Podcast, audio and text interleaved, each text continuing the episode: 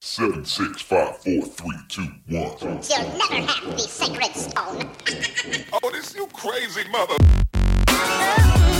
Hier ist der OMT Podcast mit brandneuem Stoff für eure Online-Marketing-Dröhnung zwischendurch. Heute mit dem OMT-Gründer Mario Jung.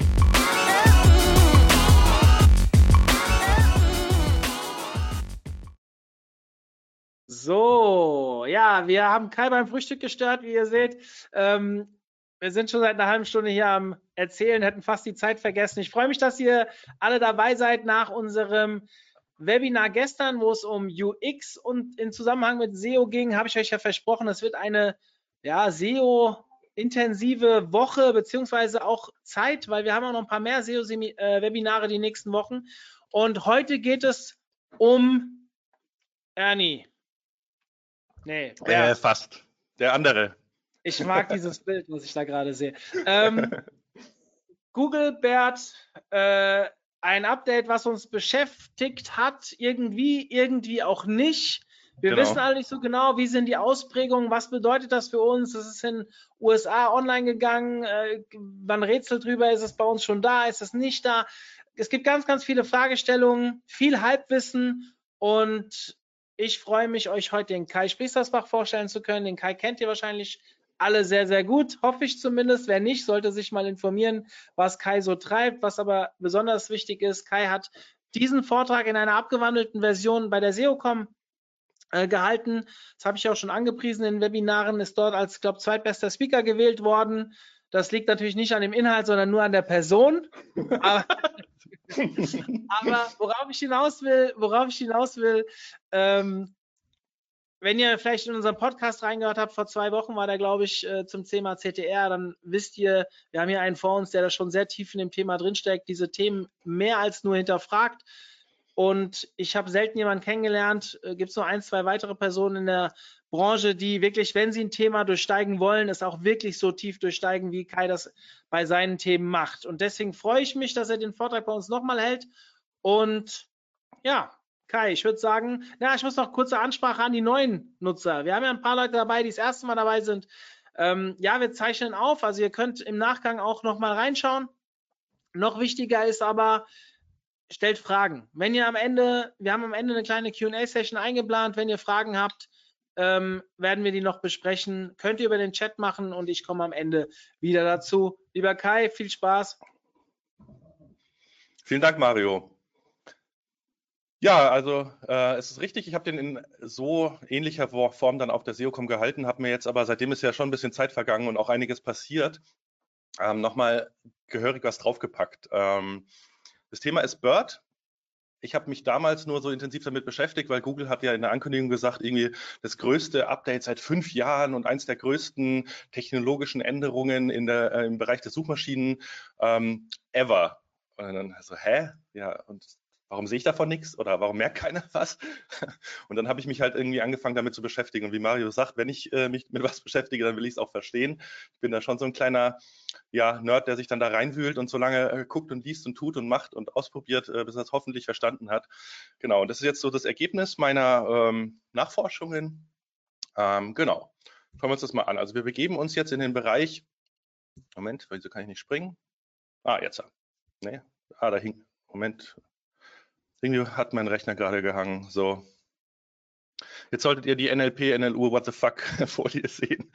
Ja, also wir, wir begeben uns in den äh, Bereich Natural Language Processing oder auch Natural, Landing, äh, Natural Language Understanding. Also es geht darum, wie Computer mit Sprache umgehen.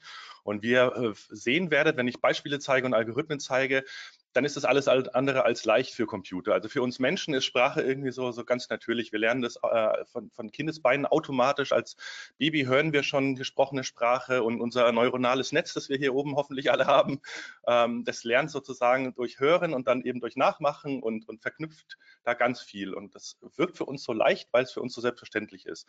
Ähm, aber Computerlinguistik ist äh, längst kein gelerntes, äh, kein gelöstes Problem und das ist eben ein super spannendes Forschungsfeld. Ähm, genau. Ganz kurz nochmal zu mir, das bin ich. Ähm, ich bin das Krümelmonster. ähm, nee, Spaß beiseite. Also ich bin bei der Eology Research and Development. Ähm, das Coole ist, also ich mache seit ungefähr 15 Jahren SEO, hm, habe mal im Bereich äh, Frontend äh, angefangen, so als Entwickler, klassisch Webdesign, irgendwann mal Backend gemacht, irgendwann bin ich so in den SEO-Topf gefallen, seitdem mache ich nichts anderes mehr, weil ich mich so ein bisschen verliebt habe in eben dieses Spiel mit der, mit der Technologie und dem Marketing und den Menschen sozusagen, wo alles zusammenkommt.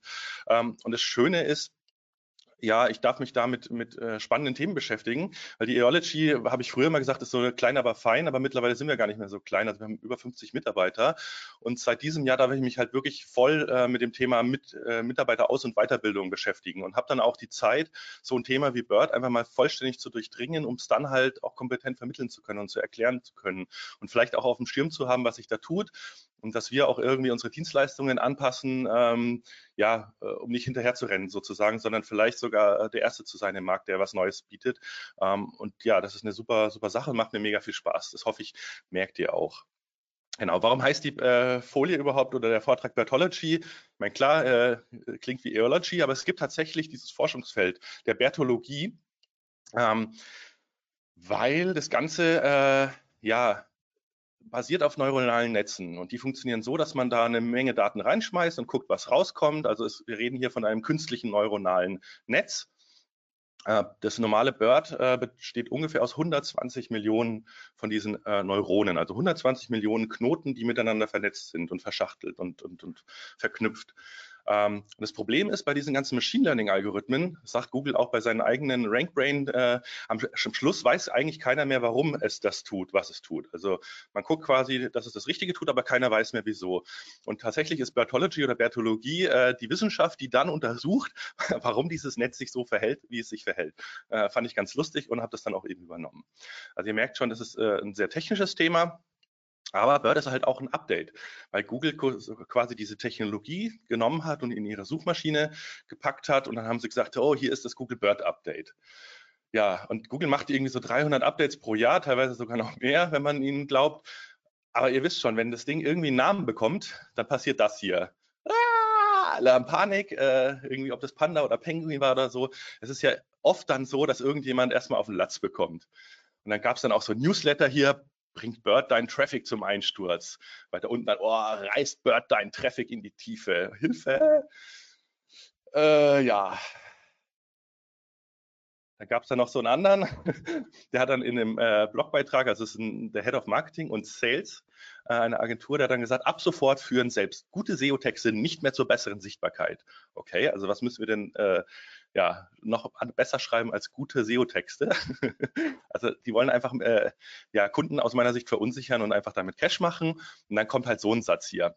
Deshalb sollten Website-Betreiber jetzt schon verstärkt Audio- und Videoinhalte integrieren. Denn Podcasts sind, ist der ideale Content, um weiterhin bei Google weit oben gerankt zu werden. Äh, knapp daneben auch vorbei.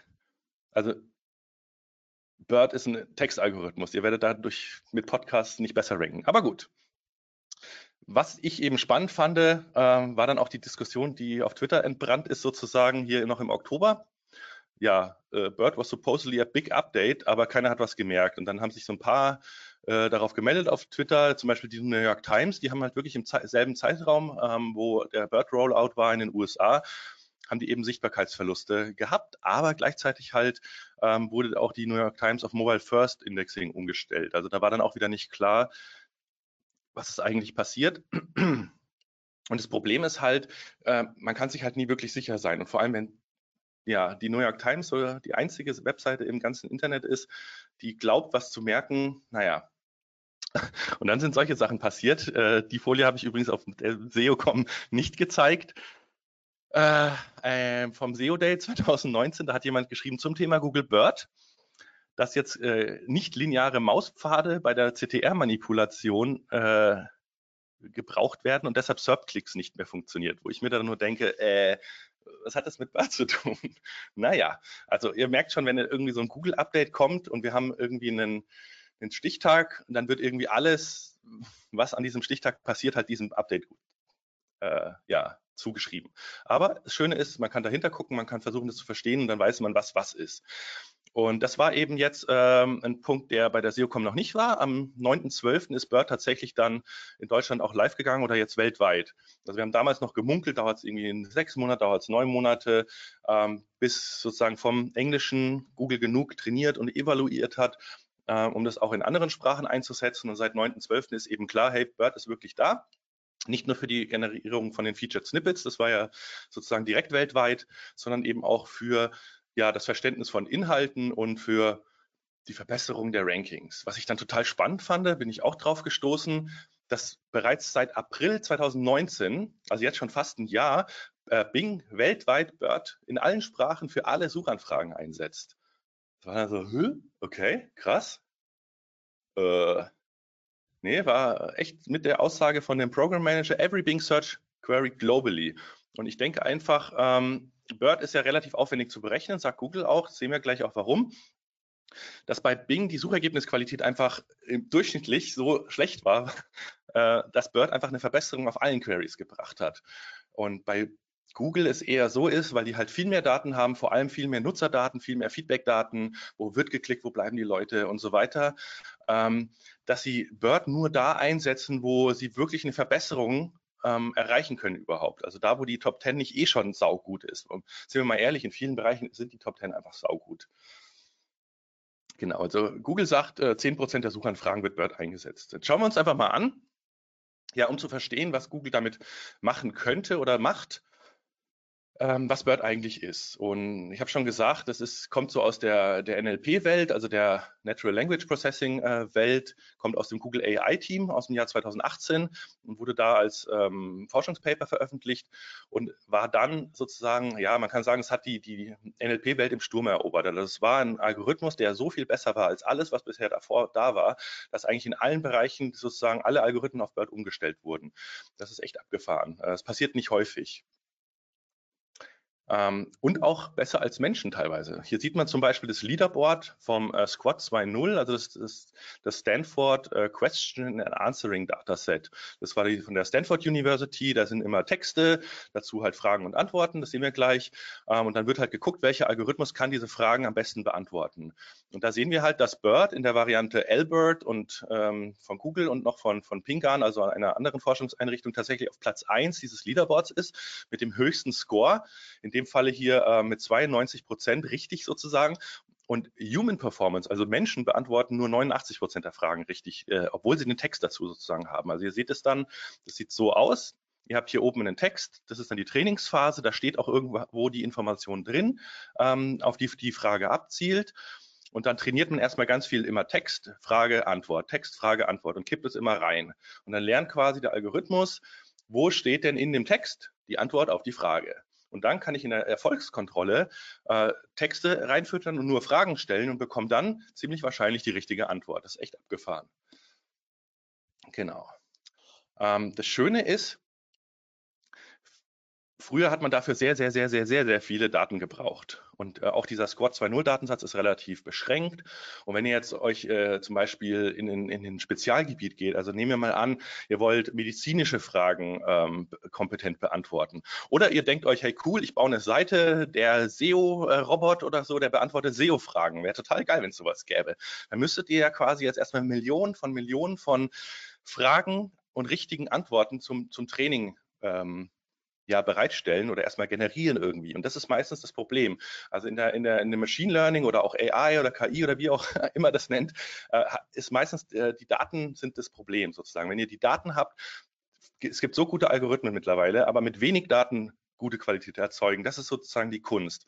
Und das Coole ist jetzt, dass man BERT ähm, sage ich mal, vortrainieren konnte. Also da wurden einfach alle englischen Wikipedia-Artikel und der Book Corpus, das ist auch so ein ja, freie Sammelsurium, ähnlich diesem äh, deutschen Gutenberg-Projekt. Das gibt es ja auch, wo quasi Bücher, deren Urheberrecht abgelaufen sind, drin sind. Das sind so ungefähr drei Milliarden äh, Wörter gewesen. Und damit wurde BERT vortrainiert. Das heißt, es hat schon mal die Grundstruktur von Sprache verstanden, also wie ein Satz aussieht, was Verben sind und so weiter. Also natürlich immer nur implizit. Das hat es selbst herausgefunden. Das hat man ihm nicht gesagt, sondern man schmeißt da einfach nur Wörter rein und es erkennt äh, Strukturen, die einfach in unseren Texten stecken, äh, weil es sowas wie eine Grammatik gibt. Und das Coole ist dann, man kann dann auf diesem vortrainierten BERT-Satz sozusagen dann äh, Spezialtrainings veranstalten, eben um gezielt Fragen zu beantworten für das, äh, den Squad-Datensatz oder tatsächlich auch vielleicht einen SEO-Antwort-Robot bauen. Nur als Beispiel. Genau, also das äh, gab es auch ein schönes, ein schönes äh, Antwort von einem Data Scientist, ähm, der hat gesagt, you can uh, teach one pony all the tricks. Also stimmt nicht ganz. Es gibt ein paar äh, Tasks, für die äh, Bird noch nicht so perfekt ist. Aber es war zu, früher hat man quasi für jeden Aufgabentyp in der NLP immer einen eigenen Algorithmus gebraucht. Einen eigenen zur Textgenerierung, einen eigenen zur Sentimentanalyse, einen anderen zur Klassifikation, äh, wieder einen anderen für da Fragen und Antworten. Und Bird ist ein so komplexes Modell, dass es für fast, fast alle Aufgaben einfach das Beste ist. Das ist echt Wahnsinn. Genau. Und das äh, Spannende ist, äh, wie es das eben lernt. Also wie ich schon gesagt habe, auch äh, Ludwig Wittgenstein ist einer der bedeutendsten Philosophen. Ähm, der hat gesagt, die Bedeutung eines Wortes ist ein Gebrauch in der Sprache. Und genau so ist es. Also woher wissen wir denn, was, was Hut oder Haus bedeutet? Ja, weil wir wissen, wir benutzen es eben für ein Ding, das wir wiedererkennen sozusagen. Ähm, und das Schwierige ist halt eben dort zu erkennen, in Sätzen, auf was sich auf was bezieht. Also beispielsweise ist ein Riesenproblem ähm, im MLP das Thema Koreferenz oder auch Referenzidentität genannt. Also ihr kennt das ja in Sätzen, äh, es steht dann für ein Ding. Also ich spreche von etwas ähm, und sage es nicht noch mehr explizit. Wir sehen hier mal zwei Beispiele. Zum Beispiel, wenn ich jetzt übersetzen möchte, dann habe ich hier den Satz, uh, the animal didn't cross the street because it was too tired. Da ist für uns völlig klar, das it bezieht sich auf das Tier und es muss übersetzt werden mit es war zu müde. Okay. Im zweiten Satz steht aber, the animal didn't cross the street because it was too wide. Quasi die sehr ähnliche Textstruktur, aber hier bezieht sich auf einmal das it auf die Straße und muss dann folglich mit sie übersetzt werden und nicht mehr mit es. Und sowas war halt für Algorithmen super, super schwierig. Und BERT kann das eben, ähm, hat die sogenannten Transformers eingesetzt. Also das das T in BERT steht für Transformers, hat nichts mehr mit diesen komischen Roboterautos zu tun, ähm, sondern es sind quasi eine eigene Logikeinheit innerhalb des neuronalen Netzes, das Wahrscheinlichkeiten berechnet für äh, Wörter, auf welches Wort es sich bezieht. Also in dem Beispiel sehen wir eben im ersten Satz ähm, ist das It eben mit einer sehr hohen Wahrscheinlichkeit auf the animal sozusagen. Und im zweiten Beispiel bezieht sich It mit einer sehr hohen Wahrscheinlichkeit auf Street. Also je dunkler das Blau, desto wahrscheinlicher sozusagen. Aber man erkennt auch so eine leichte Wahrscheinlichkeit, dass sich das It dann doch auf Street äh, besetzt. Also hier geht es wirklich um Statistik. Das ist echt abgefahren. Aber dadurch ist es eben möglich, zum Beispiel auch Homographe aufzulösen, also Bank. Es gibt halt die Bank Austria und dann gibt es halt die Bank zu sitzen. Ähm, das ist halt, ja, also Synonyme ist für Google relativ easy. Die merken ja, ähm, der Nutzer hat sozusagen, will dieselben Seiten, hat dasselbe Verhalten, da können sie dann erkennen, was Synonyme sind. Oder ähm, in, viel, in, vielen gleichförmigen Sätzen werden zwei Wörter immer an derselben Stelle verwendet, dann können sie sich ziemlich sicher sein, dass es das ein Synonym ist. Aber gerade Homonyme, also die dasselbe Wort sind sozusagen, aber verschiedene Dinge meinen. Das ist super schwierig. Und ihr wisst ja auch alle, da komme ich später noch dazu, das ist sozusagen der Bonuspart, den nur ihr hier bekommt, ähm, das Thema Entitäten. Da ist es super wichtig. Da ist es eben wichtig, dass Bank nicht gleich Bank ist. Komme ich gleich dazu. Ähm, was es auch noch gibt, ist, die, sind die Homophone. Das sind einfach Wörter, die nicht gleich geschrieben werden, aber gleich klingen. Und wenn wir uns jetzt mal angucken, ich habe hier so ein, so Google ähm, Assistenten, irgendein so HomePod oder so, und dann sage ich, Google malen. So, was meine ich jetzt? Will ich jetzt hier irgendwie zeichnen oder will ich halt meinen Kaffee malen? Also jetzt ein blödes Beispiel, aber ihr wisst, was ich meine. Und das Problem war, bisherige ähm, Algorithmen, die man so verwendet hat in dem Bereich, zum Beispiel Word Embeddings, Word to Vec, habt ihr bestimmt schon mal gehört, äh, steckt im Google Rank Brain Algorithmus. Das kann echt ein paar abgefahrene Sachen. Damit kann man zum Beispiel rechnen, irgendwie äh, König minus Mann ähm, plus Frau ist gleich Queen und so. Also man kann sozusagen, da werden in hochdimensionalen äh, Räumen werden die Wörter abgebildet und dann kann man so über Winkel und so richtig cooles Zeug machen. Oder man kann automatisch aus Texten extrahieren, äh, wie ihr da in dem rechten Beispiel sieht, ähm, welche Hauptstädte wahrscheinlich welche von welchem Land sind, weil es einfach in der, in der Textinformation drin steht. Das Problem ist, die sind kontextfrei. Das heißt, wenn jetzt zweimal Bank kommt, dann ist einmal um Bank herum sozusagen die Wortwelt, keine Ahnung, äh, Kasse, Bargeld, äh, Anlageform, was weiß ich, Zinsen und einmal um Bank herum eben Park, Sitzen, schön, entspannen, was auch immer. Und dann versucht halt dieses Word Embedding äh, leider das, dasselbe Bank auf das andere Bank zu pressen.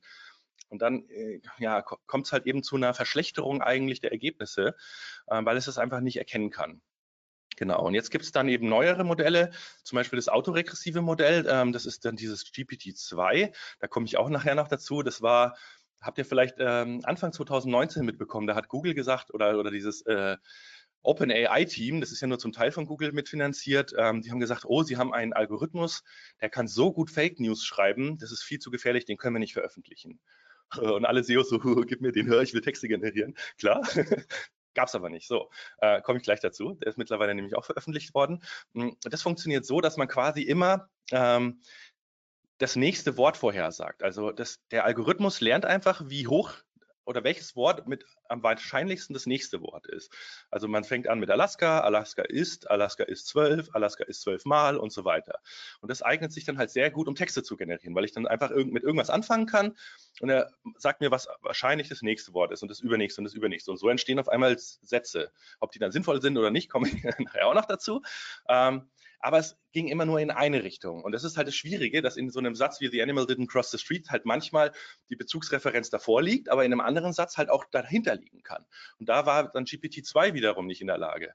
Ja, und das Coole ist halt jetzt bei, bei BERT oder ob das Albert ist, das ist quasi eine etwas performantere Variante von BERT von Google oder auch Roberta von, von Facebook. Ähm, Jetzt sind mir hier ein bisschen die Masken verrutscht, aber es macht hoffentlich nichts. Ihr seht, was, um was es geht. Da wird einfach in einem beliebigen Satz wird immer ein Wort maskiert. Das heißt, es wird verdeckt und der, äh, das Netz darf das Wort nicht sehen. Und so lernt es aber, egal wo im Text, sozusagen Wörter vorherzusagen. Und das Coole ist, es werden auch nicht nur ein Satz trainiert, sondern es werden immer gleich zwei Wörter trainiert. Ähm, also übrigens, äh, dieses B bei BERT steht für bidirektional, weil es eben dann in beide Richtungen funktioniert. Ich kann vorhersagen, was davor kam, aber auch was danach kam. Ähm, und es werden auch immer mehrere Sätze, meistens zwei Sätze äh, am Stück trainiert, weil oft ja auch gerade die äh, logischen Verknüpfungen über Satzgrenzen hinweg sind. Ich fange irgendwie an zu sagen, keine Ahnung, willkommen äh, zum heutigen Webinar. Punkt, und dann beziehe ich mich im zweiten Satz wieder auf das Webinar. Und, und die bisherige Algorithmen, die haben sich immer nur einen Satz angeguckt. Da konnte gar kein sinnvoller Kontext sozusagen entstehen. Und hier ist jetzt das Coole, äh, es werden eben zwei Sätze trainiert und dann kann ähm, Bird vorhersagen, was der nächste Satz wahrscheinlich ist, aber auch, wenn ich ihm zwei Sätze gebe, kann er mir sagen, wie wahrscheinlich ist es denn, dass diese Sätze sozusagen zusammengehören. In dem Beispiel zum Beispiel hier, Alaska ist zwölfmal so groß wie New York.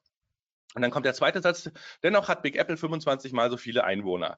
Da kommt tatsächlich raus bei Bird, dass 82 Prozent Wahrscheinlichkeit, dass der nächste Satz ist. Und Bird kann dann auch erkennen, dass der Big Apple sich auf New York bezieht. Also da auch wieder sozusagen wenn wir Richtung Entitäten schauen, auch alternative Bezeichnungen für ein und dieselbe ähm, Dinge. Weil ob das dann es oder ist, äh, ähm, er sie es sitzt sozusagen als Entitätsreferenz oder dann sowas wie Big Apple, ist strukturell dasselbe. Und wenn ich jetzt einen Satz mache, äh, Alaska ist zwölfmal so groß wie New York, Punkt, Florida hat den höchsten Anteil von Personen über 65, da merken wir schon selber so, hm, äh, hat nicht so viel miteinander zu tun und Bird sagt dann auch, ja nee, nur zu, zu 13 Prozent ist es wahrscheinlich der, der nächste Satz. Das ist echt cool. Also Bird ist verdammt schlau. Jetzt gucken wir uns mal an, was macht denn Google eigentlich mit Bird? Also die ja, Betonung vor allem lag auf dem Verständnis von Inhalten und Suchanfragen. Und momentan, also wir sind gerade in so einem Übergang, wir googeln. Also noch sprechen wir nicht mit Google. Klar, einige machen das schon, das kommen wir auch gleich drauf, aber NLP ist halt kein gelöstes Problem. Also es gab wirklich früher diese Bücher, könnt ihr euch mal bei Amazon angucken, also 98, 99, 2000 waren das echt Topseller. Die haben den Leuten beigebracht, wie sie googeln, damit sie eben das finden, was sie ja gesucht haben, weil man halt eben eine spezielle Sprache und dieses typische Keywording Handyvertrag günstig online kaufen. So, das ist ja nicht natürliche Sprache, sondern das ist ein, ein Habitus, den wir uns angeeignet haben. Und die die Idee ist sozusagen, dass wir mit der Maschine so sprechen, wie wir mit den Menschen sprechen. Und da hilft Bird eben äh, sehr. Und wenn ihr euch anschaut, was Google da eben macht, gerade im Bereich so dieser ja, digitalen Assistenten, Sprachsuche und so weiter, klar, da gab es dann auch die Gartner-Studie, die gesagt hat, irgendwie, keine Ahnung, äh, die Hälfte aller Suchanfragen im Jahr 2020 wird Sprachsuche sein. Okay, da sind wir nicht. Aber ihr merkt schon, es geht in eine gewisse Richtung. Und jeder, der sich das nicht vorstellen kann, also das habe ich auch ähm, auf der SEOCom gesagt und es kamen tatsächlich einige danach, äh, die sich bedankt haben für den Tipp. Schaut euch mal den Film Hör an. Ähm, ist ein sehr, sehr, sehr geiler Film. Da verliebt sich äh, der Hauptdarsteller in ähm, ein Betriebssystem. Ähm, klingt erstmal abgefahren, ist aber nachvollziehbar, wenn ihr den Film schaut, weil, äh, also ich habe mich ja in dem Moment auch, es ist übrigens die Stimme von Scarlett Johansson, also kann man sich wirklich drin verlieben. Und da wird einem mal klar, wo die Reise hingeht. Also mal gucken, äh, wie viele Jahre das noch entfernt ist, aber da will Google hin. Ähm, und wenn wir uns auch die Beispiele angucken, die Google veröffentlicht hat, wo sie ganz konkret sagen, das ist Bird und das hat Bird, äh, oder da hat Bird uns geholfen, eine Suchergebnisseite besser zu machen. Dann haben sie zum Beispiel ein äh, Exempel hier 2019, Brazil Traveler to USA need a Visa. Also da fragt sich jemand, ob ein äh, Brasilianer, der in die USA einreist, ein Visum braucht. Und ihr seht links before, da war eben, ja, US Citizens Brazil, äh, travel to Brazil, also genau andersrum. Da hat quasi Google nicht verstanden, dass dieses to halt super wichtig ist, sondern das to war ja, Füllwort oder ein Stoppwort ist ein bisschen falsch, aber es war halt einfach in der Suchanfrage wurde es wahrscheinlich zum Großteil ignoriert. Aber das ist genau eben die Aussage komplett verändert. Oder etwas wie ohne, ähm, sehen wir auch nachher. Also ein Handyvertrag ohne Handy ist halt was komplett anderes wie ein Handyvertrag mit Handy, klar. Und das konnte eben der Algorithmus nicht. Oder auch sowas wie, can you get medicine for someone? Also da ging es nicht darum, dass ich jetzt irgendwie Medizin will, sondern die Frage ist halt, kann ein Freund oder ein, ein Familienmitglied für mich die äh, Medikamente, die verschreibungspflichtig sind, überhaupt abholen? Und jetzt mit Word finden Sie die richtige Seite dazu. Und vorher war das einfach nur so, ja, wenn du verschreibungspflichtige Medikamente äh, willst, musst du halt zum Arzt gehen und dir was zu schreiben lassen. So, ja, toll, nicht so besonders hilfreich. Ähm, genau. Und hier seht ihr das Beispiel mit ohne. Da war die Frage Parking on a hill with no curb, also quasi auf einem Hügel parken, wo kein Seitenstreifen da ist, also kein Bordstein. Ähm, ja, ist halt eine andere Situation, als wenn es einen Bordstein gibt. Ihr kennt das mit vom Recht und so weiter. Gibt es ja auch abgesenkte Bordsteine und so weiter. Und Bird ist jetzt in der Lage, eben dieses No-Curb zu erkennen, das ist wichtig. Das Problem daran ist, äh, Bird ist sehr äh, aufwendig zu berechnen. Ich habe vorhin schon gesagt, äh, 120 Millionen äh, Knoten ungefähr, Knotenpunkte in so einem neuronalen Netz. Es gibt auch Bird Large, das hat dann 350 Millionen Knoten. Und das Problem ist, vorher konnte Google immer alles vor vorberechnen, im Prinzip TF-IDF oder BM25. Das ist immer, man zählt die Wörter, man speichert es in der Tabelle und dann steht da halt drin, wie oft welches Wort frei, äh, vorkommt. Da muss ich nur gucken, wie oft kam es vor und ist es jetzt eine Abweichung nach oben oder nach unten. Ja, hier ist das Problem, dass ich immer den gesamten Kontext berücksichtigen muss. Und gerade bei Suchanfragen, die Google noch gar nicht kennt, ist es sehr aufwendig. Also hat Google angefangen, hier diese TPU-Pods zu bauen. Das sind, das sind Rechenzentren oder, oder Serverschränke, die sind so groß wie mein Wohnzimmer und die sind komplett voller TPUs. Und TPUs sind im Prinzip nichts anderes wie Grafikkarten, aber ohne den ganzen Grafikklimbim. Äh, also quasi auf einem Board lauter Grafikchips, weil die sind halt besonders gut geeignet, sage ich mal, für Machine Learning. Und die haben an der, an der Architektur von diesen Grafikchips ähm, ja noch so ein paar Tweaks gemacht, dass sie halt noch besser sozusagen funktionieren. Ähm, und so können Sie quasi den Kontext der Suchanfrage in Echtzeit berechnen. Das Abgefahrene ist, also nur so als Beispiel, ich habe es gerade schon gesagt, diese TPU-Pods V2, das war schon so ein, so ein Wohnzimmer voll. Jetzt gibt es die V3, das ist die neueste äh, Version. Das ist quasi mein ganzes, mein ganzes Haus voller Grafikkarten. Das ist echt verrückt. Ähm, das schafft 100 Petaflops Rechenleistung. Und nur mal zum Vergleich, ein Petaflop, das sind eine Billiarde Gleitkomma-Operationen äh, pro Sekunde, also Rechnungen. Und nur mal so zum Vergleich, äh, der größte Supercomputer der Welt, der hat 148 Petaflops. Also das Ding hat fast die Rechenleistung von dem schnellsten Supercomputer, den es gibt. Und Google baut die Dinger in alle ihre Rechenzentren weltweit gerade ein. Also das ist echt verrückt, was die da machen. Ja, ziemlich krass.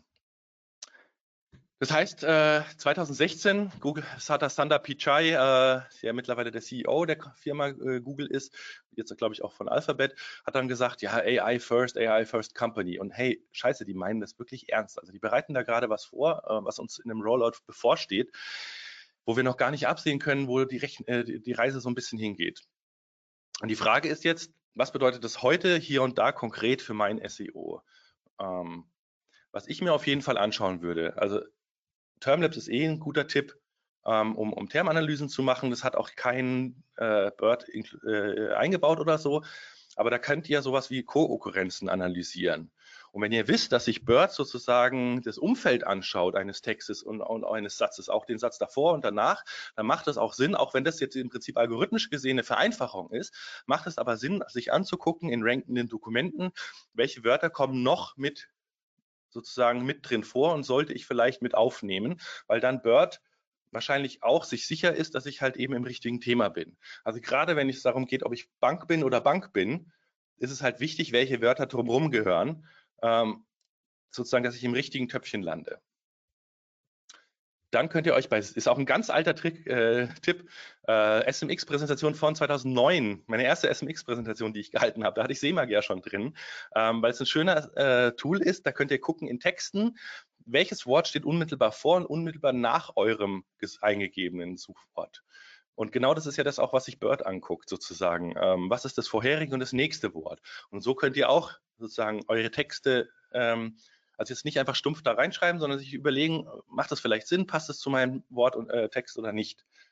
Ähm, und wir könnten uns vielleicht sogar algorithmische Vorurteile zunutze machen.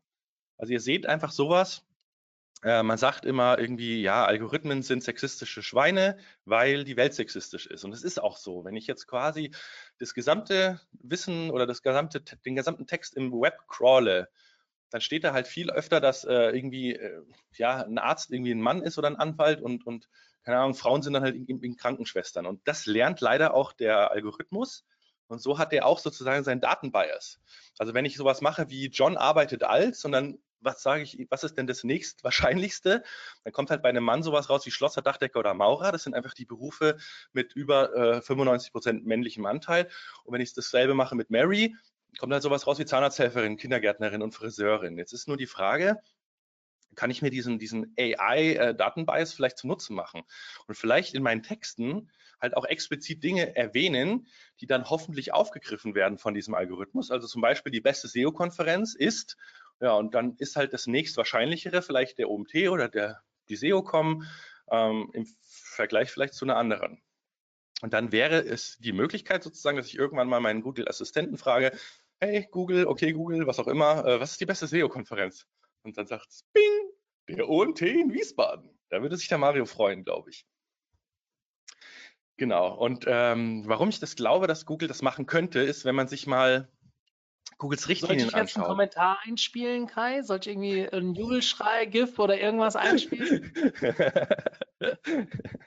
ich habe das jetzt einfach mal implizit angenommen. Ich glaube, da würdest du dich freuen. Ich sehe uns halt nicht so als SEO-Konferenz, aber ich würde das auch nehmen, ja. Okay, blödes Beispiel, aber ihr wisst, was ich meine. Ähm, genau, in diesen Richtlinien bin ich über was gestolpert. Und zwar, ähm, da, da geht es darum, diese FAQ-Listen, äh, die zeige ich euch auch gleich. Ähm, da steht eben drin, erstens, jedes Question-Element muss den gesamten Fragetext und jedes Answer-Element den vollständigen Antworttext enthalten. Also es muss so möglich sein, sozusagen die gesamte Frage- und Antworttext innerhalb dieses äh, Feldes zu zeigen. Also so sieht es dann aus. Hier so ein Beispiel von meinem äh, WordPress-Themes-Artikel. Äh, was ist ein Child-Theme in WordPress? Und da muss tatsächlich diese Frage möglichst beantwortet werden. Und es muss auch die komplette Frage sein. Und dann habe ich mir das angeguckt und habe gedacht, das kenne ich irgendwo her. Ihr habt doch vorher noch gesehen den Squad-Datensatz, Text, Frage, Antwort. Hm, okay. Das heißt, ich werde momentan mit einem prominenteren Snippet dafür belohnt, dass ich Google füttere mit Fragen- und Antwortpaaren. Und der Text, auf den sich das bezieht, steht ja auch noch auf der Webseite. Das heißt, es ist die ideale Datengrundlage, dass Google, die haben ja auch damals gesagt, sie bauen keine Suchmaschine, sie bauen eine künstliche Intelligenz. Die Suchmaschine ist nur Mittel zum Zweck. Hier seht ihr das quasi. Der Mittel zum Zweck ist, äh, wir belohnen die Webmaster und die SEOs dafür, dass sie uns helfen, genauso wie mit strukturierten Daten. Da bekommt ihr erstmal ein prominenteres Snippet, mehr Traffic und so weiter, aber im Prinzip bereitet ihr Google die idealen Daten, um ihre äh, ähm, KI zu trainieren, weil das Wichtigste sind die Daten.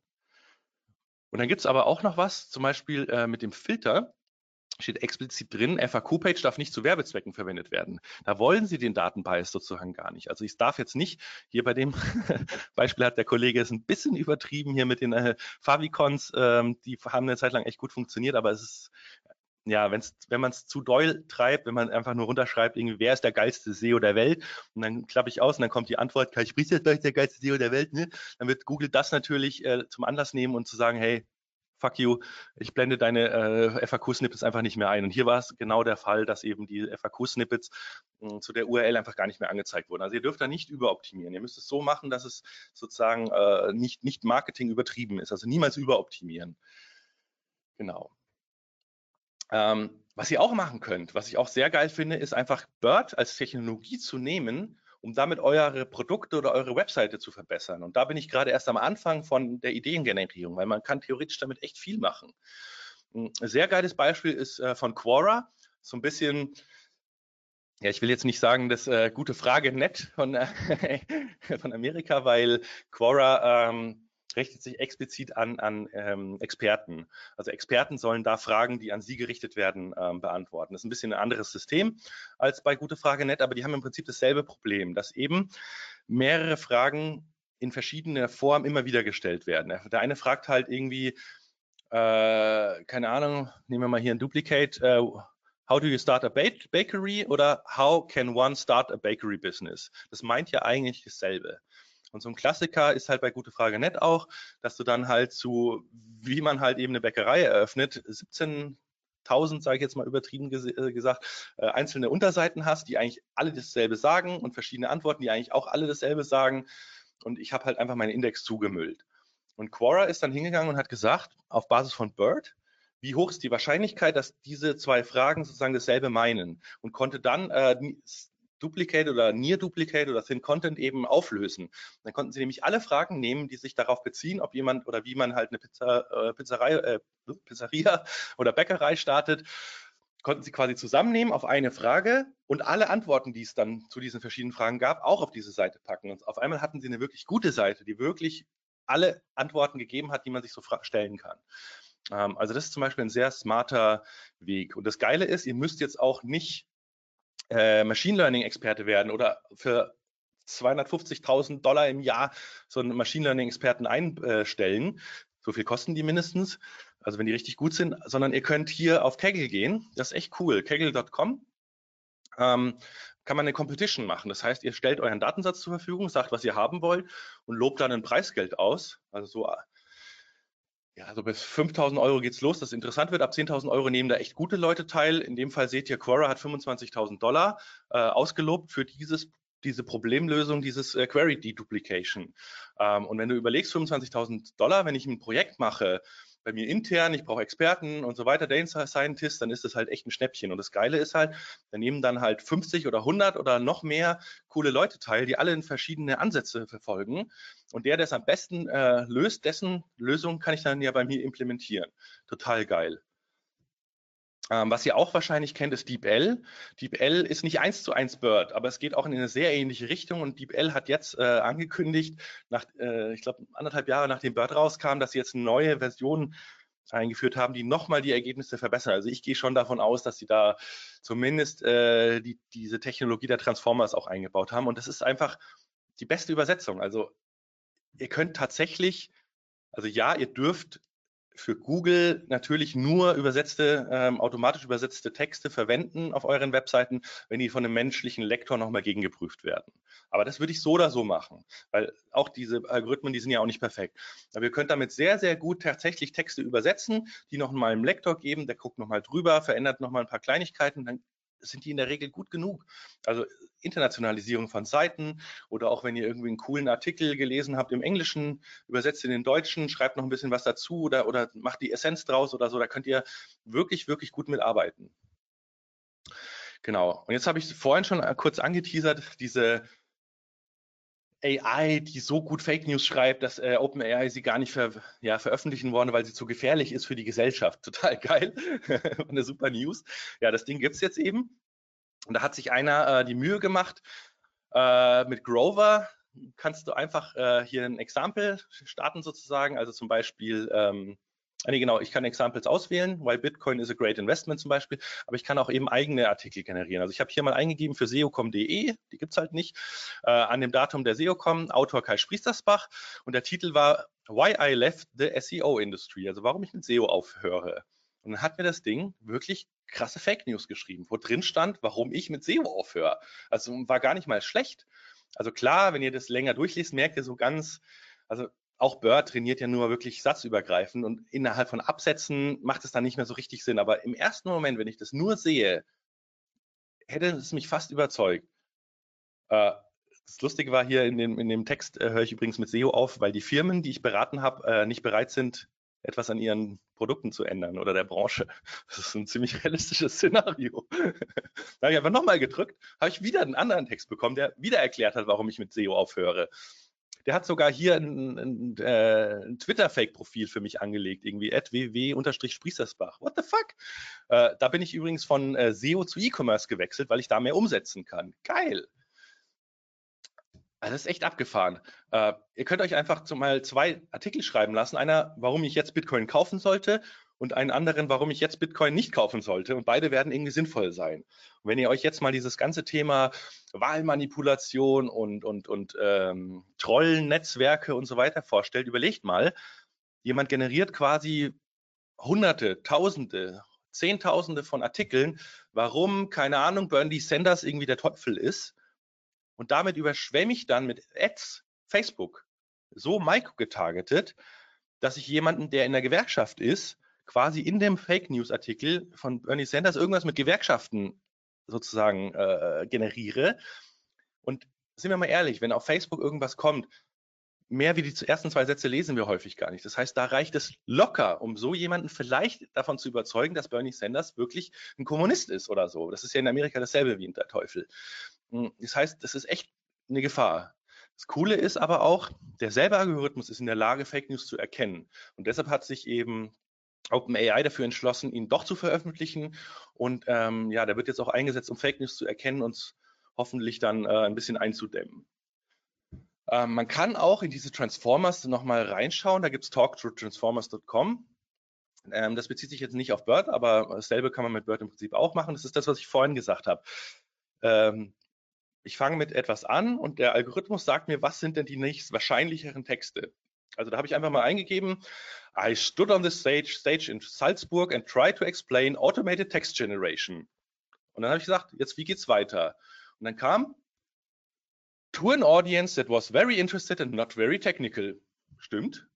I gave a lot of time by being distracted by technical issues and ended up by getting a lot of feedback. Also ihr merkt schon, das, das ist krass, also das ist echt erstaunlich. Jetzt habe ich einfach mal äh, sowas eingegeben, das habe ich, glaube ich, gestern gemacht oder vorgestern. The best SEO conference in the world is, und dann kommt raus, is happening in Paris on March 28, 2019. Register now, register now. da seht ihr schon, sozusagen der Bias äh, ist in den Texten, die, ja, mit denen halt dieser Algorithmus trainiert wurde. Also total lustig. Ähm, ist echt abgefahren, was man damit machen kann. So, jetzt habe ich schon gesagt, jetzt kommt ein Bonus-Part den hat, äh, hatte ich auf der SEOCom nicht dabei. Und zwar, wir gehen einen Schritt weiter. Wenn Google das ernst, ernst meint, dann müssen sie ihren Knowledge Graph vervollständigen. Weil nur wenn sie ihren Knowledge Graphen sozusagen vervollständigen, können Sie komplexe Fragen so beantworten, dass es sich anfühlt, als würde ich mit einem Menschen sprechen. Dann macht der Google Assistant wirklich Sinn. Da ist es eben nicht mehr so wichtig, wenn ich eingebe, irgendwie, keine Ahnung, welches ist das teuerste Gemälde der Welt, dass er eben guckt, in einem Artikel auf der Seite steht, teuerstes Gemälde der Welt und da steht dann zufällig auch die Antwort. Und dann sehe ich sozusagen die Antwort aus dem Text oder vielleicht noch in einem Rich Snippet, weil es zufällig daneben stand. Sondern da müssen Sie wirklich verstehen, dass ich ein Gemälde meine. Was sind Gemälde? Äh, das Gemälde einen Preis haben. Wo steht der und so weiter. Und das Abgefahrene ist, Bird kann den Knowledge Graphen vervollständigen. Ähm, das sehen wir jetzt auch. Das war ein Beispiel, das konnte ich leider gestern nicht mehr reproduzieren. Das war einfach äh, google.com slash äh, Fragezeichen HL ist gleich EN. Dann könnt ihr quasi Google Startseite auf Englisch äh, aufrufen. Und da habe ich das mal per Zufall gesehen, WordPress-Themes. Und da seht ihr in der rechten äh, Seite, das, das, kennt ihr, das ist der Knowledge Graph. Das sind normalerweise diese Knowledge-Boxen. Aber normalerweise kommen diese Daten ja aus Freebase oder Wikidata ähm, und beziehen sich sozusagen auf ein Lemma, was da schon mal von dem Nutzer angelegt wurde. Aber WordPress-Themes gibt es da nicht. Wo kommt das her? Also warum glaubt Google, das ist eine Entität? Äh, und dann habe ich da auch noch mal ein bisschen nachgeforscht und bin auf ein Paper äh, gestoßen. Ähm, man trainiert sozusagen anstatt Sätze, trainiert man Bird auf Basis von Semantic Triples, also die nennt man auch Knowledge Triples. Das sind immer zwei Entitäten und die Beziehung dazwischen. Also zum Beispiel Steve Jobs und Apple und die Beziehung ist, hat gegründet. Das ist dann ein Knowledge Triple und dann kann ich eben fragen, who founded Apple Incorporated? und sozusagen durch die Texte, die im Netz dastehen, da steht ja immer wieder mal Steve äh, Jobs, Steve Wozniak und Ronald Wayne founded Apple Computer. In einem anderen Text steht dann irgendwie Apple is founded by Steve äh, Jobs, Woz and Ron Wayne. Dann könnt ihr auch schon sehen, dass äh, der wenn genug Texte vorliegen, sogar Google erkennt, dass Woz sich eben auf Steve Wozniak bezieht und Ron Wayne eine andere Schreibweise sozusagen für Ronald Wayne ist. Ja, und dann funktioniert auf einmal sowas. Who founded Apple? Und dann kommen die drei. Und das Geile ist halt, mit Bird ähm, muss das nicht mehr in der Datenbank abgelegt werden. Also es muss nicht mehr ein Mensch hingehen und sagen, oh, es gibt hier die Entität Steve Jobs auf der Wikipedia und es gibt hier die Entität Steve Wozniak auf der Wikipedia und Ronald Wayne auf und da mache ich jetzt eine Verbind äh, Ver Verknüpfung in der Freebase oder in Wikidata. So, das braucht Google nicht mehr. Das kann Google selber. Und dann kann es nämlich Fragen beantworten, die so nirgends in dem Text stehen. Beispielsweise, ist jetzt das schlechte Beispiel, so wie es derzeit noch ist. Im Deutschen ist, sind sie da noch nicht so weit. Wo studiert oder studierte Steve Jobs Sohn? So. Das steht nirgends im Web. Da seht ihr auch, die Antwort ist totaler Schwachsinn. Steve Jobs wurde als Sohn des syrischen Politikstudenten, bla bla bla. Hä, was? Ich habe doch gefragt, wo sein Sohn studiert. Wenn jetzt aber Google versteht, dass die Entität Steve Jobs eben Kinder hat und dass der Sohn einer davon ist und dass er aus einem Text quasi liest, wer ist der Sohn und der heißt so und so und in einem ganz anderen Text steht dann, dass diese Person äh, auf der University steht. Dann passiert auf einmal sowas.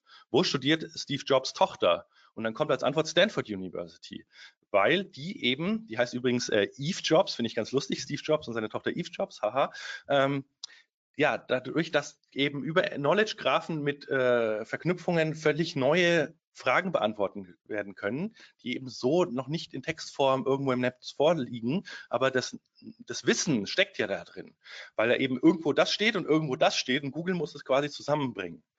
Und das Abgefahrene ist jetzt auch, ich glaube, deshalb ging es auch so schnell, dass es in Deutschland äh, mit Bird Live geht. Ähm, Bird funktioniert mittlerweile multilingual. Das heißt, es ist völlig egal, welche Sprache ich da reinschmeiße. Also das Beispiel ist die Pavlov. Ähm, da hat einfach ein Forscherteam quasi Bird nachgebaut in einem etwas anderen Konstrukt. Aber da ist es egal, ob ich einen englischen Text reinschreibe oder einen russischen Text oder einen deutschen Text. Ihr seht dann diese farblichen Markierungen, das ist die Entitätenerkennung, also dieses Named Entity Recognition, NER. Das ist auch ein ganz großes Forschungsfeld im Bereich ähm, Textverarbeitung. Das heißt, die erkennen da sehr genau, auf was sich die Texte beziehen und können dann wiederum die Eigenschaften dieser und die, und die, vor allem die Beziehungen der Entitäten zueinander auflösen. Und ich kann Bird dann einfach nur fragen, wer ist der Sohn von Steve Jobs? Und dann wird mir Bird die Antworten geben. Und dann kann ich zu jeder dieser Antwort fragen, wo studiert diese Person? Und ich werde auch wieder die Antwort bekommen, weil es steht in dem Text. Und dann kann ich halt sozusagen algorithmisch aus, wo studiert Steve Jobs äh, Sohn, sozusagen die direkte Antwort ableiten, ohne dass ich eben diese Einzelabfragen mache, sondern dass ich eben Entitäten über mehrere Beziehungen und mehrere Entitäten hinweg äh, komplexe Fragen beantworte. Und jetzt wird es richtig abgefahren. Es ist diese Woche ein Patent veröffentlicht worden. Das äh, hat, naja, wir haben es alle schon gedacht. Google Assistant, wenn ihr OK Google im Handy habt. Also wenn dein Handy jetzt, das liegt auch gerade hier, ich habe es ausgeschaltet, aber wenn ihr das so habt, dass es auf OK Google reagiert, dann muss es ja, damit es allein funktionieren kann, technisch das Mikrofon die ganze Zeit zuhören. Machen wir uns nichts vor. So. Und was Sie jetzt machen in diesem Patent, beschreiben Sie sehr schön, dass Sie alles, was wir sprechen, eine Entitätserkennung machen. Das heißt, ich bekomme mit, welches Lied in meinem Hintergrund läuft, welche Serie ich beim Programmieren vielleicht nebenbei schaue.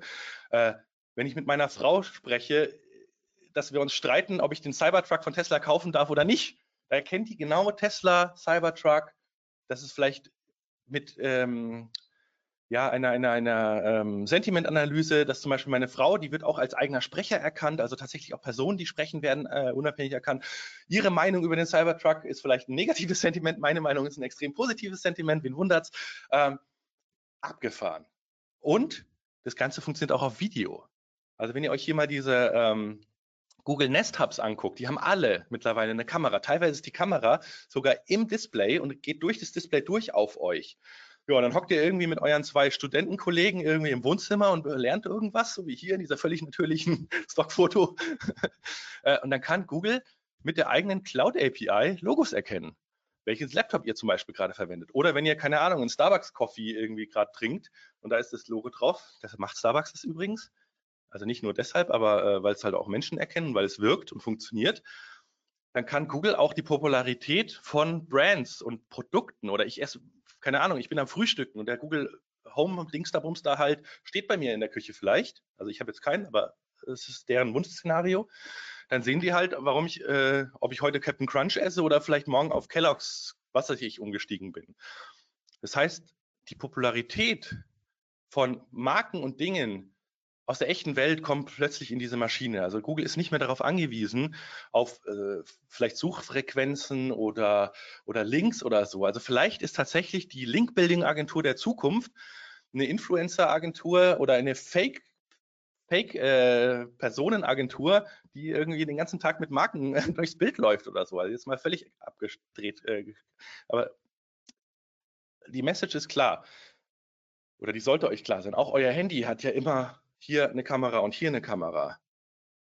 Das heißt, je mehr Daten Google auch von der echten Welt bekommt, ob das über äh, herumfahrende Autos ist und wenn Sie da ihr, Ihre äh, Kartenmaterial mit updaten oder eben Echtzeitinformationen über Kameras oder Mikrofone, die permanent laufen, werden Sie immer besser die Entitäten, die Dinge der echten Welt erkennen und die Daten eben zusammenführen, dass Sie wissen, dieser Laptop ist von der Firma Lenovo, das Logo gehört zu der Domain und so weiter. Und da kann man halt dann tatsächlich echtes Wissen daraus generieren und, und das erste Mal wirklich wegkommen von dieser einfach nur textbasierten, zeig mir doch die Texte an, in denen es wahrscheinlich äh, ja am besten um Thema XY irgendjemand was geschrieben hat, sondern ja, in vielen Bereichen wird Google einfach dann die Antwort selber geben können. Das heißt, ja, was solltet ihr jetzt mitnehmen?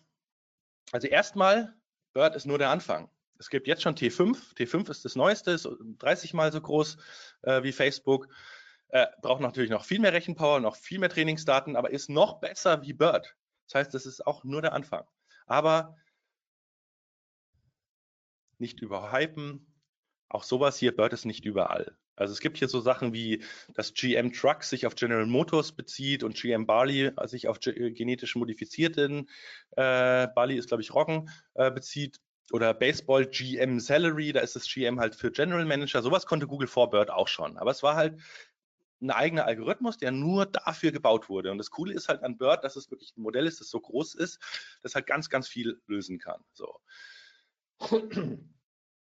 Also was ihr mitnehmen solltet, was ist Googles Bird und wie funktioniert es? Also ganz wichtig ist, äh, es hilft besser zu verstehen, was die Wörter in einem Satz bedeuten und zwar mit allen Nuancen des äh, Kontextes. Also Google versteht wirklich, wenn wir es schreiben, wofür steht das es sozusagen äh, und zählt dann vielleicht auch sogar die, jetzt ganz blöd gesprochen, die, die, das Keyword-Vorkommen für dieses es könnte dann mit der Entitätsrepräsentation ja wieder für das Original-Keyword stehen. So machen auf einmal so statistische Verfahren auch weniger Sinn oder mehr Sinn, je nachdem, wie man es macht. Ähm, meine Prognose ist, Google Bird wird definitiv mehr als 10 Prozent in Kürze verbessern, weil immer mehr die Leute äh, wie natürliche Sprache suchen, weil es funktioniert auch Voice Search wird ein größeres Thema. Ihr müsst mal nur junge Leute damit äh, beachten, äh, beobachten. Also ich weiß, ich gehe jetzt auch langsam stramm auf die 40 zu. Für mich ist es komisch, mit dem Handy zu reden. Also ich mache das ab und zu, wenn ich zu faul bin zu tippen, mache ich das ganz gern äh, mit, mit Diktieren oder so, aber ich mache diese OK Google-Nummer nicht. Und wenn ich unterwegs bin, würde ich das erst recht nicht machen. Aber für eine gewisse Generation, die damit aufwächst, ist es völlig normal. Die, die, die schreiben ja keine WhatsApp-Nachrichten mehr, die machen nur noch Sprachnachrichten und so. Hm, das heißt, also die Frage ist halt nur noch eine Frage der Zeit, bis tatsächlich dieses Voice Search oder diese Interaktion. Wie gesagt, schaut euch den Film äh, Hör an. Bis wir dieses Level erreichen, glaube ich, dauert nicht mehr allzu lange. Ähm, genau. Und dadurch wird Google immer mehr der Daten und der, das Wissen des Webs extrahieren und äh, beantworten können. Das heißt für euch, wenn ihr euch auf solchen Traffic verlasst oder verlassen habt bisher, wie zum Beispiel klassisches Wetter-Traffic hat Google auch kaputt gemacht. Irgendwie. Wie, wie ist das Wetter hier? Sagt mir Google ja auch gleich schon. Ja, danke, es hat gerade äh, Sonnenschein und ich weiß nicht, 12 Grad draußen, sieht zumindest so aus. Ja, ähm, ihr habt es eingehend, habe ich es auch kurz erwähnt, diese Panikmache. Gibt es eine Bird-Penalty, kann man für Bird optimieren. Also ich hoffe, hoffe, hoffe, äh, dass ihr euch die Frage jetzt nach diesem Vortrag nicht mehr stellt. Das ist einfach Schwachsinn, natürlich nicht. Ihr könnt nicht für Bird optimieren. Ihr könnt nur möglichst gute, sinnvolle Texte schreiben. Ähm, ja, die Frage ist halt eben, welche Auswirkungen hat Bird? Also wenn ihr zum Beispiel keine Keyword-Strategie habt oder auch schlechte Inhalte habt oder keine guten Links habt oder so, dann wird es in Zukunft natürlich auch nicht besser, weil dann habt ihr, dann macht ihr jetzt schon nicht das richtige SEO. Aber es wird natürlich schon immer wichtiger, noch mehr Know-how und Liebe in Texte zu stecken. Also wir müssen uns die eigenen Schlüsse ziehen, weil Google sagt auch nicht mehr viel über die Updates. Ob das jetzt die Core-Updates sind oder die Bird-Updates, ähm, es ist immer nur noch sehr vage. Was äh, sicher ist und feststeht, immer mehr Fragen wird Google direkt beantworten. Das heißt, Geschäftsmodelle, die wirklich auf, auf der Beantwortung geschlossener Fragen äh, oder reine Fakten wissen, wie groß ist, keine Ahnung, Dirk Nowitzki, wie alt ist Angela Merkel und so weiter. Das kennt ihr alle. Die, das wird direkt beantwortet, da ist kein Traffic mehr zu holen. Und dieser Bereich, dieses, da ist eh kein Traffic mehr zu holen, der wird immer größer werden. Ähm, Leider gibt es auch keine Subdomination mehr. Das habt ihr auch mitbekommen. Das war noch mein Tipp auf der SEO-Com irgendwie. Macht, äh, schaut, dass ihr äh, Featured äh, Snippets bekommt und drunter euch nochmal auf Platz 1 mit FAQ äh, sozusagen setzt. Dann habt ihr den kompletten Bereich Above the Fold zugetan. Da wisst ihr mittlerweile, äh, ja, Google hat uns das leider geklaut. Also jetzt, wenn ihr in dem Feature Snippet rankt, könnt ihr nicht mehr zusätzlich äh, auf Platz 1 organisch ranken. Hat mich dann ein Kollege gleich angerufen, hey, er hat jetzt seit, seit Wochen für Featured Snippets optimiert und jetzt fängt er an, das wieder alles zu deoptimieren, weil er seinen 1, äh, Platz 1 organisch wieder zurückhaben will. Also was wäre euch lieber? Featured Snippets oder jemand anderes im Featured Snippet und ihr organisch auf Platz 1. Äh, Gab es eine sehr schöne Auswertung vom äh, Jens und vom Patrick von GetTraction. Liebe Grüße an der Stelle. Ich weiß nicht, ob ihr zuschaut. Äh, die haben sich das einfach mal bei ihren Kunden in den Daten angeguckt und sich die Frage gestellt, verliere ich quasi ähm, Traffic ähm, wenn ich im Featured Snippet bin, aber mein Platz 1 Ergebnis wegfällt. Und das Gute ist, die sind zu dem Schluss gekommen, es ist manchmal, also es gibt Grenzfälle, aber in der Regel solltet ihr mit einem Featured Snippet immer noch mehr Traffic bekommen, als wenn das Featured Snippet jemand anderes bekommt und ihr steht darunter nur organisch auf Platz 1. Aber es ist halt einfach so. Also zusammenfassend kann man sagen, es ist nicht wirklich was Neues. Bird ist technologisch wahnsinnig faszinierend, aber für euch in der Arbeit als SEO ändert sich eigentlich gar nicht erstmal so viel. Also wenn ihr richtig gutes SEO gemacht habt, dann habt ihr sowieso eine gute Strategie. Ihr habt euch überlegt, welchen User Intent es wirklich gibt beim Nutzer. Also was will der Nutzer, wenn er eine bestimmte Begriffskombination eingibt? Und auch welche Arten von Suchanfragen gibt es, um denselben Intent auszudrücken? Und all das befriedige ich dann mit einem sauguten Inhalt auf meiner Seite. Es kann ein Tool sein, es kann ein Produkt sein. Es kann, ich meine, klar, wenn jemand Nike-Schuhe eingibt, dann will er nichts über Nike-Schuhe lesen, dann will er Nike-Schuhe sehen, kaufen. So, dann ist, ist eine Produktliste ist dann euer Content. Dann macht den optimal. Ähm, wenn ihr in den informationalen Bereich geht, also Informational Queries, dann müsst ihr wirklich richtig gut sein. Dann müsst ihr richtig deep, deep, deep Knowledge reinpacken und sozusagen dem, was Google automatisch schon beantworten kann, immer einen Schritt voraus sein. Genau. Strukturieren und FAQ-Page äh, kann man sich streiten. Es gibt Leute, die sagen, füttert die Datenkrake Google nicht weiter, behaltet die Informationen für euch. Ich bin da ein bisschen auf der anderen Seite. Es wird auch, glaube ich, auf der SMX äh, dieses Jahr so, so einen Schlagabtausch im SEO Fight Club geben, wo genau das Thema diskutiert wird. Ähm, da kann man sicherlich anderer Meinung sein, aber derzeit, man profitiert einfach davon, wenn man für Featured Snippets strukturiert, wenn man FAQ-Page-Schema äh, einsetzt. Ja, also dann mache ich das als SEO doch auch. Dann kriege ich mehr Traffic, mehr Aufmerksamkeit, mehr Brand. Nicht, aber nicht planlos, sondern wirklich sinnvolle Dinge tun. Genau. Ja, das war's von mir. Die Slides gibt es übrigens unter kai.im slash omt-bird. Könnt ihr euch jetzt schon äh, anschauen. Genau, und dann haben wir noch ein bisschen Zeit für Fragen. Ja. Wow, danke Kai. Sehr, sehr schöner Abriss. Ich wollte, ich hatte die ganze Zeit überlegt, wie fange ich jetzt mit der Fragerunde an und wollte eigentlich eine Zusammenfassung machen. Ähm, ergo, es bedeutet, richtig optimieren kann ich nicht drauf. Ich muss einfach noch besser in die Inhalte investieren. Das hast du jetzt aber zum Ende selbst gesagt. Und das bedeutet theoretisch, dass der Traffic, der zu mir kommt, eigentlich immer besser wird. Ja, weil das ist, das ist gut, ein guter Punkt immer mehr einfache, dumme Fragen von Leuten, die geguckt, gekommen wären und sofort wieder abgesprungen werden. Das hat auch jemand in einem Blogbeitrag geschrieben, dass die Conversion Rate des Traffics damit zu, zunimmt weil ich halt die, die noch, die noch ganz früh am Anfang sind und noch ganz viele offene Fragen haben, vielleicht schon von Google vorqualifiziert werden. Und wenn sie dann zu mir kommen, wissen sie schon sehr viel. Das, sind, das ist ein sehr interessanter Fall, hm, was dann auch wiederum dazu führt, dass vielleicht sogar die Klickpreise im Ad, äh, in, in Ads steigen, weil die Leute merken, dass die Conversion Rate besser wird, was auch wiederum auf Googles Ziel einzahlt. Ist ja auch klar, die wollen ja am Ende des Tages auch Geld verdienen. Ja, am Ende, ich sage ja, erster Linie, sie wollen immer das geilste Produkt haben. Weil wenn sie das geilste Produkt haben, haben sie automatisch die meisten Nutzer und verdienen auch das meiste Geld. Ähm, Richtig. Aber ich, ich predige so seit zwei Jahren immer bei meinen Kunden, sage immer, Leute, schaut nicht auf den Traffic, sondern schaut, schaut drauf, welcher Traffic kommt. Das geht damit los, was wir am Freitag als Webinar haben, kann ich direkt mal ähm, Werbung für machen für Freitag. Mhm. Äh, Keywords, es geht nicht immer um Suchvolumen, es geht darum, dass ein Keyword perfekt passt auf das, was ich äh, vertreiben will. Also sei es jetzt Produkte, Dienstleistungen oder irgendeine Message. Und hier habe ich das Gefühl, dass Google, ob es dann äh, irgendwann mal Panda hieß, jetzt äh, dann Fred, dann jetzt äh, irgendwann RankBrain, den Vortrag haben wir auch von dir, da habe ich auch schon so da gesessen, als du den gehalten hast und gedacht, okay, was kommt da auf uns zu? Und jetzt hier mit N ähm, NLP und, und so weiter. Im Endeffekt zahlt alles darauf ein, dass Google den Traffic, der bei sich passiert, noch besser verteilt wird und die Leute noch zufriedener sind und immer mehr in ihren Inhalten optimieren. Und das ist quasi eine Symbiose, dass die Suche einfach immer besser wird. Genau, der, der, der Hauptfaktor, an dem Google arbeitet, nach dem natürlich auch dem Umsatz, aber ist die Nutzerzufriedenheit. Und wenn ich vorher halt einen Nutzer, der nach, nach dem Wetter gefragt hat oder wie hoch ist der Bitcoin-Kurs, den habe ich, hat Google vorher ja auf eine Seite geschickt, die mich dann erstmal mit Werbung zu, zugeschissen hat ohne Ende, weil der wollte ja auch Geld verdienen mit dem Traffic. Weil Ja. jemand, der sich über den Bitcoin-Kurs äh, vielleicht, der will vielleicht in dem Moment gar nichts kaufen, aber die Leute wollten mit dem Traffic trotzdem Geld verdienen. Und das war sozusagen gegen das Nutzerinteresse. Und das ist halt einfach das Spiel. Google tut in Anführungszeichen was für den Nutzer und schießt damit aber auch manchmal oder vielen Geschäftsmodellen ins Bein. Es ist einfach so. Ja. Also mega spannend. Ich kriege hier auch ein paar interessante Nachrichten über den Chat. Äh, hier waren einige spannend. dabei, die schon, schon sehr lange äh, in dem Thema mit drinstecken, also SEO und äh, den Vortrag noch nicht kannten und eigentlich jetzt erstmal so richtig abgeholt wurden, was da so auf uns zukommt. Im Endeffekt, Leute, macht weiter, hört auf, Scheiß zu produzieren, macht geile Sachen und es wird auf euch einzahlen. Ja, kann man eigentlich so sagen, oder? Ja, ja.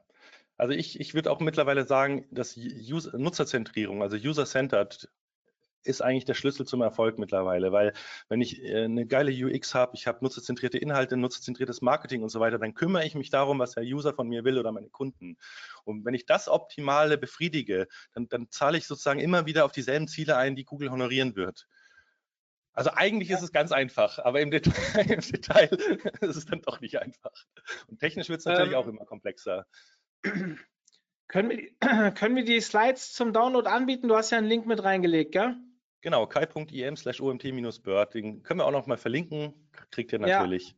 Mache ich, äh, ich lasse dich unter dem ähm, Vortrag verlinken. Hier haben einige nach der Adresse nochmal gefragt.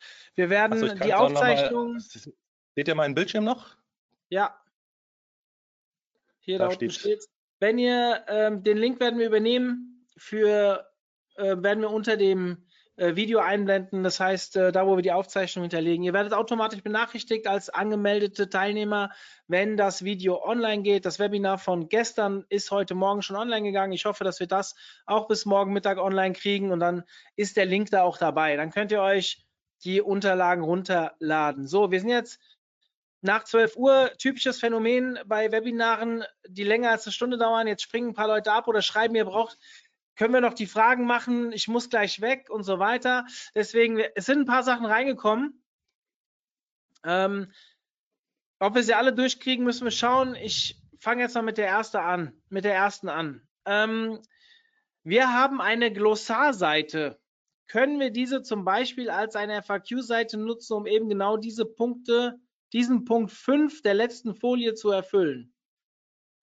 Ja, das Problem ist, dass ihr die FAQ-Page-Snippets auf den rankenden Seiten unterbringt. Also wenn ihr jetzt zu einem Produkt mit einer Produktseite rankt, dann muss auf dieser Produktseite müssen dann auch die Fragen und die Antworten stehen. Also dann würde ich mir vielleicht eher die FAQ-Seite auflösen und die FAQs auf die Produktseiten rüberholen. Ähm, weil ihr nicht auf einer anderen URL sozusagen diese Informationen ablegen könnt. Das ist ein bisschen schwierig. Ähm, Glossar ist halt auch wieder die Frage, ist es jetzt wirklich nur ein kurzes Glossar, das muss man sich im Einzelfall angucken, wo nur drei Sätze stehen, was dieses Wort ist, oder ist es wirklich ein, ein guter, eine gute Landingpage auch für dieses Thema? Dann könnte ich da auch wiederum die relevanten Fragen dazu machen. Ist übrigens auch noch ein Tipp an der Stelle, äh, holt euch so ein W-Fragen-Tool, zum Beispiel Hypersuggest oder so, da gibt es auch noch ein paar andere. Äh, in Termlabs ist ja auch ein Fragentool drin ähm, und guckt mal zu eurem Keyword einfach, welche Fragen es gibt und dann beantwortet ihr die. Ähm, und dann könnt ihr auch vorhandene Seiten sozusagen noch mit, mit FAQs äh, ausstatten. Das wäre so der Vorschlag, den ich machen würde.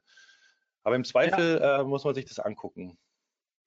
Ähm, hier fragt jemand, hey Kai, sehe ich richtig, dass Google Bert nutzt, äh, nutzt, um die Suchintention besser zu verstehen und gleichzeitig aber auch, um die Inhalte einer Seite besser zu verstehen? Heißt es dann für einen Webmaster, viel Text hilft viel? In Klammer, in Klammer natürlich nur hochwertige Texte. Ja, viel hilft viel, natürlich. Äh, sagen wir es mal so, die Chance, wenn ich einen langen Text habe, dass da viele Informationen drinstehen, ist natürlich höher als bei einem kurzen Text theoretisch. Die Frage ist nur, was will der Nutzer und braucht er überhaupt diesen langen Text? Ähm, also Bird hilft Google, die Suchanfrage zu besser, besser zu verstehen. In dem äh, Beispiel, was ich gezeigt habe, eben um bei einzelnen Wörtern, die tatsächlich sehr wichtig für die Intention sind, da wird es durch Bird besser oder leichter zu verstehen, was der Nutzer wirklich will. Und da sieht Google eben, dass die Ergebnisse dem Nutzer sehr viel schneller das Richtige bieten und der Nutzer nicht wieder äh, seine Queries umformuliert, sozusagen seine Suchanfragen. Ähm, das heißt aber jetzt nicht, weil Bird noch noch detaillierter Texte auswertet, dass ihr noch mehr schreiben müsst. Also noch mehr schreiben, um, um noch mehr Text zu haben, ist keine gute Strategie. Ähm, ja, wenn ihr mehr Informationen reinpacken könnt, was ich zum Beispiel empfehlen kann, ist, ähm, es geht momentan leider nur im Englischen. Ähm, die deutsche API von Google hängt da ein bisschen hinterher. Aber ich gucke mir äh, die Google Machine Learning Algorithmen, ähm, die haben eine API für Textklassifizierung. Da gucke ich mir beispielsweise gerade an, von den Top 10, die ranken, wie hoch ist denn der Confidence Score, dass der Text zu einer bestimmten Kategorisierung sozusagen passt. Also da kann ich erkennen, ob Google versteht, dass mein Text tatsächlich sich um ein Thema dreht. Oder auch mal mit, äh, mit äh, Entitätserkennungsalgorithmen, da gibt es zum Beispiel Dandelion, äh, ist eine sehr geile API. Habe ich denn tatsächlich meinen Text so geschrieben, dass so ein neuronales Netz erkennt, um welche Entitäten es sich wirklich handelt? Ähm, das wäre mein Tipp an der Stelle. Mhm. Das ist der, das ist der gehobene. Ich hätte jetzt gesagt, guckt euch die ersten zehn Treffer an und schreibt was Besseres. Aber gut, besser ist dann relativ. Sag ich immer in meinen SEO-Seminaren, wenn bei den Anfängern, die natürlich, die kann ich jetzt noch ja, nicht mit, äh, mit solchen Sachen äh, ähm, äh, belasten. Ich glaube, das ging jetzt teilweise dann schon einen Ticken zu weit für jemanden, der, der reinkommt, der würde da direkt wieder abspringen und zumachen. Aber am Ende ist es doch so, ihr wollt auf einem bestimmten Keyword ranken und dann guckt euch doch mal an, was Google dort ranken lässt. Und dann sage ich immer, schaut euch die ersten 20 Treffer an und schreibt was Besseres, als was ihr da sehen könnt. Das ist relativ, weil besser, was heißt das? Mehr, tiefer, was auch immer, mehr Bilder. Ähm, es kann aber auch kürzer sein, wenn ihr schneller zum Punkt kommt. Kann auch besser sein. Informationsverdichtung, wie ich es dann ja. gerne nenne. Ja. Also schnell auf den Punkt bringen. Am Ende müsst ihr es ausprobieren. Ähm, die einfachste Regel, die ich sag mal in 90 Prozent der Fälle funktioniert. Ich weiß nicht, ob diese 90 Prozent auch nur eine Denke von mir ist. Ähm, ich schreibe immer gern ein bisschen mehr und ausführlicher und tiefer. Und in der Regel komme ich damit immer an den anderen vorbei. Wenn die Seite natürlich mit anderen Ranking-Faktoren auch so bespielt wird, das äh, gehört halt noch mehr dazu, außer nur der Text. Gell? Das haben wir ja schon nicht erst in diesem Webinar besprochen. Ähm, hier kommt noch eine Frage rein, Kai. Wann analysiert Bird meine Texte? Bei jedem Crawl? Das kann man eigentlich nur mutmaßen. Also dazu gibt es von Google keinerlei, ähm, keinerlei ähm, ja, Aussagen oder, oder offizielle Statements. Also ich glaube, das ist meine persönliche Meinung, ich glaube nicht, dass äh, Bird bei jedem Crawl sozusagen äh, da aktualisiert wird. Ähm, wenn, ihr, wenn ihr euch anguckt, wie Bird trainiert wird und so weiter, dann ist es eher so, dass der Kern in iterativen Prozessen wahrscheinlich noch, vielleicht ist es auch schon Echtzeit, weiß ich nicht. Vielleicht können sie es schon, aber es ist wahrscheinlich sehr, sehr teuer, bei jedem Crawling und bei jedem Update ähm, da jedes Mal das neuronale Netz zu trainieren, glaube ich, kann ich mir nicht vorstellen. Das glaube ich auch nicht. Aber ich bin auch nicht so tief drin wie du. Ähm, noch zwei Fragen sind offen. Die machen wir jetzt noch, oder? Ja, klar. Wenn Frage zum Thema.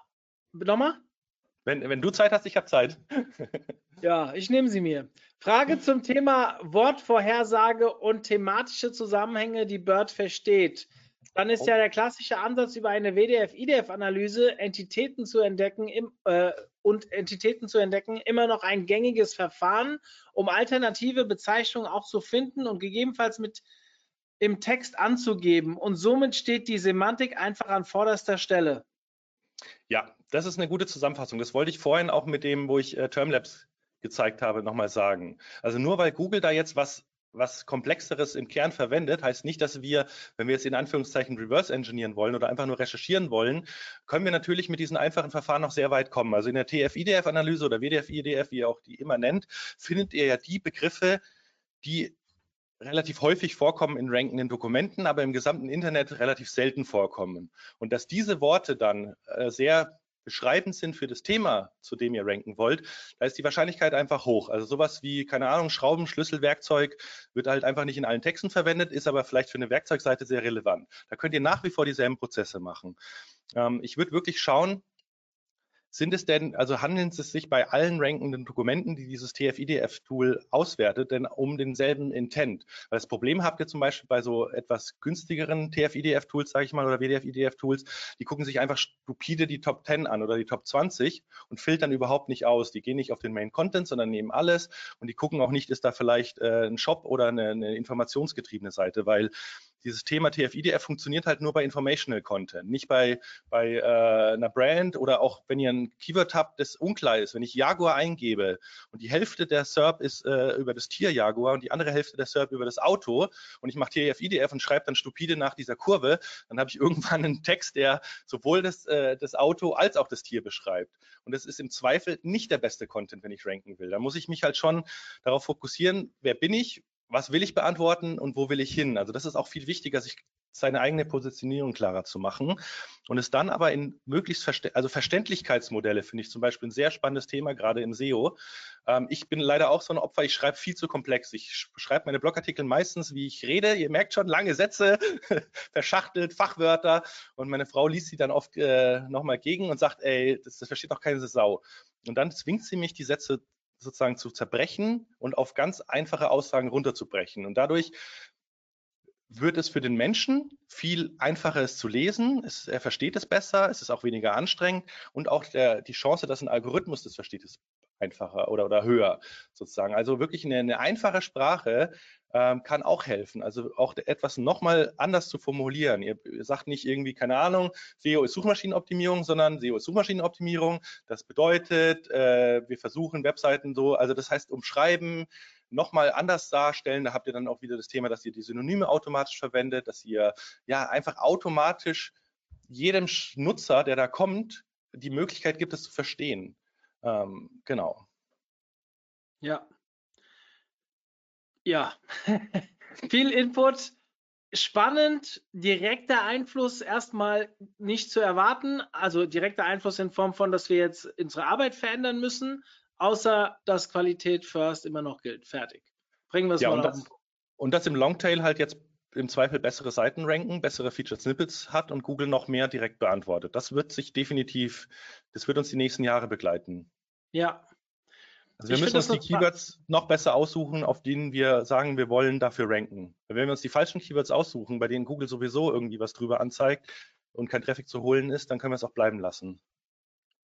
Ja, Gute Zusammenfassung. Die letzte Frage, die reinkam, die haben wir schon, äh, die kam sehr früh während dem Webinar, die wurde mehrmals beantwortet, die würde ich mir jetzt sparen.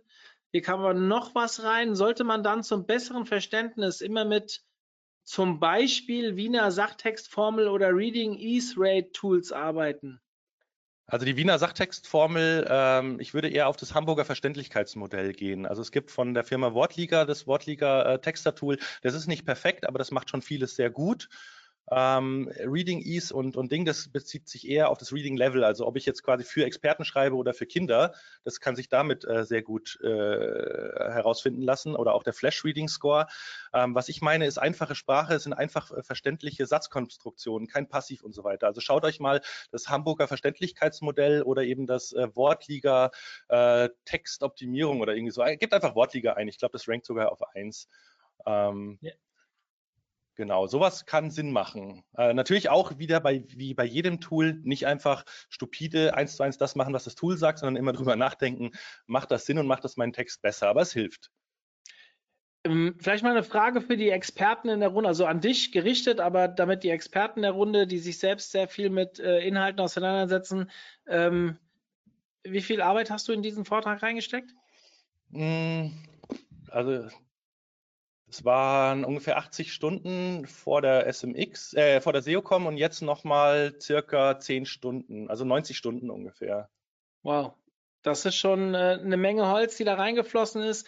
Also wenn man sich 10, 11 Arbeitstage wirklich mit einem Thema auseinandersetzt, jeder, der das schon mal gemacht hat, äh, ich glaube, bevor man so einen Artikel oder eine Präsentation baut, ähm, eine gewisse Recherche gehört dazu. Die war sehr sehr profundiert. Danke, Kai, dafür, dass du uns daran teilhaben lassen hast.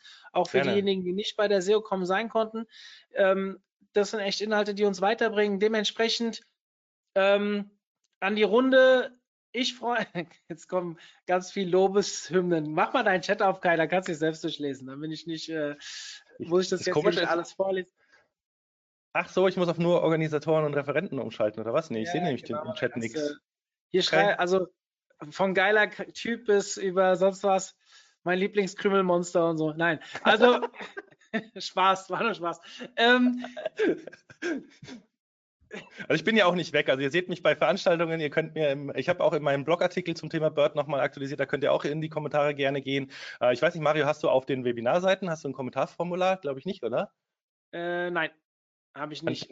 Quatscht mich auf Twitter an, schreibt mir eine E-Mail oder so. Ich bin ja nicht weg äh, nach dem heutigen Sem- Webinar. Oder Also kommt in daher- unsere Clubgruppe und stellt auf Facebook. Fragen. Jawohl, da bin ich auch. Eine sehr aktive Clubgruppe mittlerweile und ja, da ist jeder Äh, wie war das? Da, da, da kostet jede Frage 5 Euro, oder wie war das, Mario? Psst, Ruhe. ähm, ja, Kai, wir beide sehen uns am Freitag. Ich freue mich sehr auf unser Treffen. Ich freue Und mich auch sehr, äh, ja. vor dem, meine letzte Amtshandlung, bevor ich mich mit Kai treffe, ist unser nächstes Webinar. Da geht es um das Thema Keywords und warum Suchvolumen nicht immer das Wichtigste ist. Vielleicht meldet ihr euch da auch an. Ich würde mich sehr freuen, euch am Freitag wiederzusehen. Kai, wir sehen uns auch am Freitag.